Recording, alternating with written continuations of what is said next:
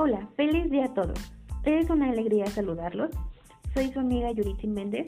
En esta ocasión hablaremos sobre un artículo de la revista CEPAL del diciembre de 2020 del secretario general de la UNAM, el profesor Leonardo Lomelí Vanegas, titulado Economía de la Salud en México. Comenzamos. En esta ocasión, quisiera resaltar tres puntos importantes eh, principalmente la actual crisis causada por la pandemia de la COVID-19, los retos que presenta nuestro país para garantizar el derecho a la salud y sobre todo pues la importancia que tiene la economía de la salud dentro de nuestro sistema. Empecemos por tener en claro el origen reciente de la economía de la salud como una rama dentro de la economía del bienestar. Dicha economía trata de analizar todas aquellas situaciones de las cuales un modelo económico competitivo falla como mecanismo ante la distribución u organización de los recursos. Tenemos bien entendido de la crisis económica en salud que lleva años afectando a nuestro país y es muy lamentable la manera en que la pandemia de la COVID-19 nos ha hecho ver la gran magnitud de lo fracturado que se encuentra nuestro sistema. Sin duda, en lo personal manifiesto la importancia de las fortalezas y debilidades del sector, tanto público como privado. Pues ya un año de pandemia, eh, se tienen consecuencias sanitarias eh, muy evidentes, entre ellas pues la notoria desigualdad social y pues el escaso acceso a una atención médica. Como ya es cierto, eh, al no tener una población asegurada y sobre todo vulnerable a esta atención médica, sin duda se sufre una terrible eh, pues cambio a la economía del hogar para poder solventar dichos gastos que bien eh, pues son necesarios. Todo este gasto de bolsillo, de llamarlo por alguna manera, eh, realmente es todo aquel pues decir gastito pago que las familias utilizan cuando se llegan a enfermar y tienen alguna emergencia y pues tienen que acudir a, un hospital. En este caso pues a lo mejor hospitales privados eh, porque a lo mejor el hospital público pues no lo aceptaron, no hay este pues ocupación ¿no? para aceptarlos y pues en todo caso estos familiares terminan llegando a unas instituciones privadas como tenemos entendido pues tener acceso a ella es un gasto mm, pues fuerte y sinceramente estas familias terminan por empeñar, su patrimonio, por ponerlo en riesgo pues para poder pagar la factura de esta atención. Es por eso que les comentaba que es una situación de contingencia. Bueno, más bien, como es una situación de contingencia como la que estamos viviendo, eh, tiene una repercusión directa en la pobreza.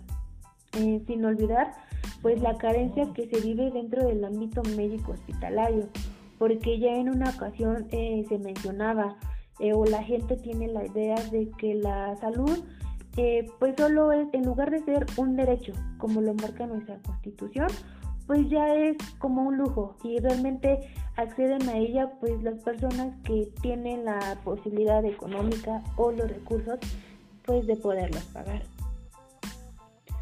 Ante todas las limitaciones de nuestros recursos financieros, tecnológicos y material de nuestro sistema de salud, es importante reconocer pues el paulatino aumento de la esperanza de vida. Em, se tenía entendido que pues a finales del siglo pasado la esperanza de vida era alrededor de los 60 años y de acuerdo a estadísticas actuales mm, registradas por el INEGI, pues esta estadística, bueno, esta esperanza de vida aumentó alrededor de, los 75 a 80 años de vida. Eh, pero un dato importante de esta estadística eh, es que en México tenemos alrededor de un 20.2 millones de personas que no tienen acceso a los servicios de salud. Y pues, ¿quién conforma esta estadística? Pues toda la población marginada eh, de bajos recursos, ¿no? Y existe un 61.7 millones de personas que no cuentan con acceso a una seguridad social, o sea, no se encuentran afiliadas a nuestro seguro, este, pues a nuestro seguro social. Esto no se debe a que no exista a lo mejor una institución o que carece, bueno, sí, que carecemos, ¿no? Es solamente el hecho de que pues estas instituciones, eh, esta infraestructura u organización eh, no cumple con las necesidades, no encuentran con la posibilidad de pues solventar la demanda que pues nuestra población tiene. Todos los países eh, tienen pues sus distintas maneras de organizar sus sistemas de salud, ¿no? Y sobre todo la relación a lo mejor entre lo público y lo privado, como es el caso de Suecia o Japón, eh, donde el gasto público representa el 84% del gasto total en salud.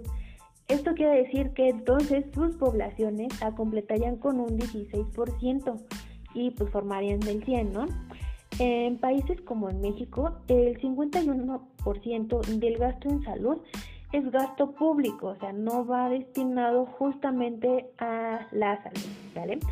Y el resto del porcentaje, pues los cubre la población o los tendría que cubrir la población. Una población que tenemos entendido que no cuentan con los recursos económicos suficientes. ¿Cuáles son los retos que enfrenta el país ante pues esta crisis? Pues para empezar, en México tenemos todavía eh, un porcentaje muy alto de población vulnerable, sobre todo con carencias a un acceso a la salud y a la afiliación a esto.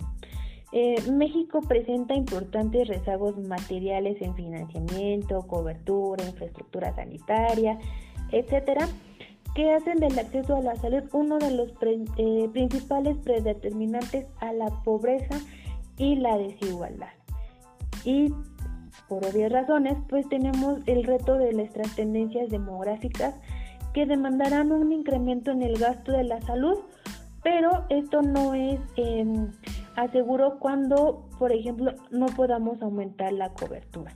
Tenemos entendido pues de nuestro fenómeno de envejecimiento prematuro.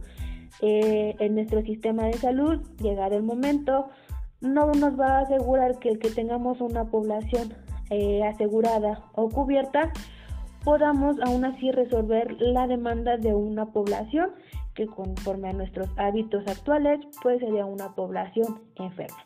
¿vale?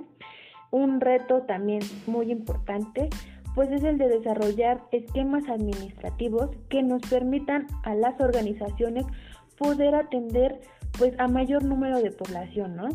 Establecer alianzas para aumentar los recursos disponibles generados y proyectos para atender los retos epidemiológicos que pues dichas transformaciones ocasionarían.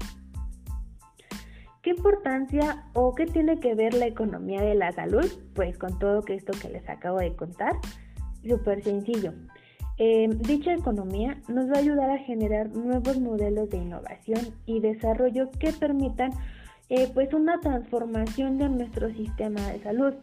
Esto sin duda nos ayudará para afrontar las modificaciones derivadas de los cambios, de las disposiciones de no solo los recursos, eh, en identificar por ejemplo la evolución de los patrones, modelos y esquemas de enfermedades que se van generando en nuestro entorno eh, sobre todo pues con la finalidad de obtener esquemas de atención más equitativos, eficientes y de pues gran impacto social.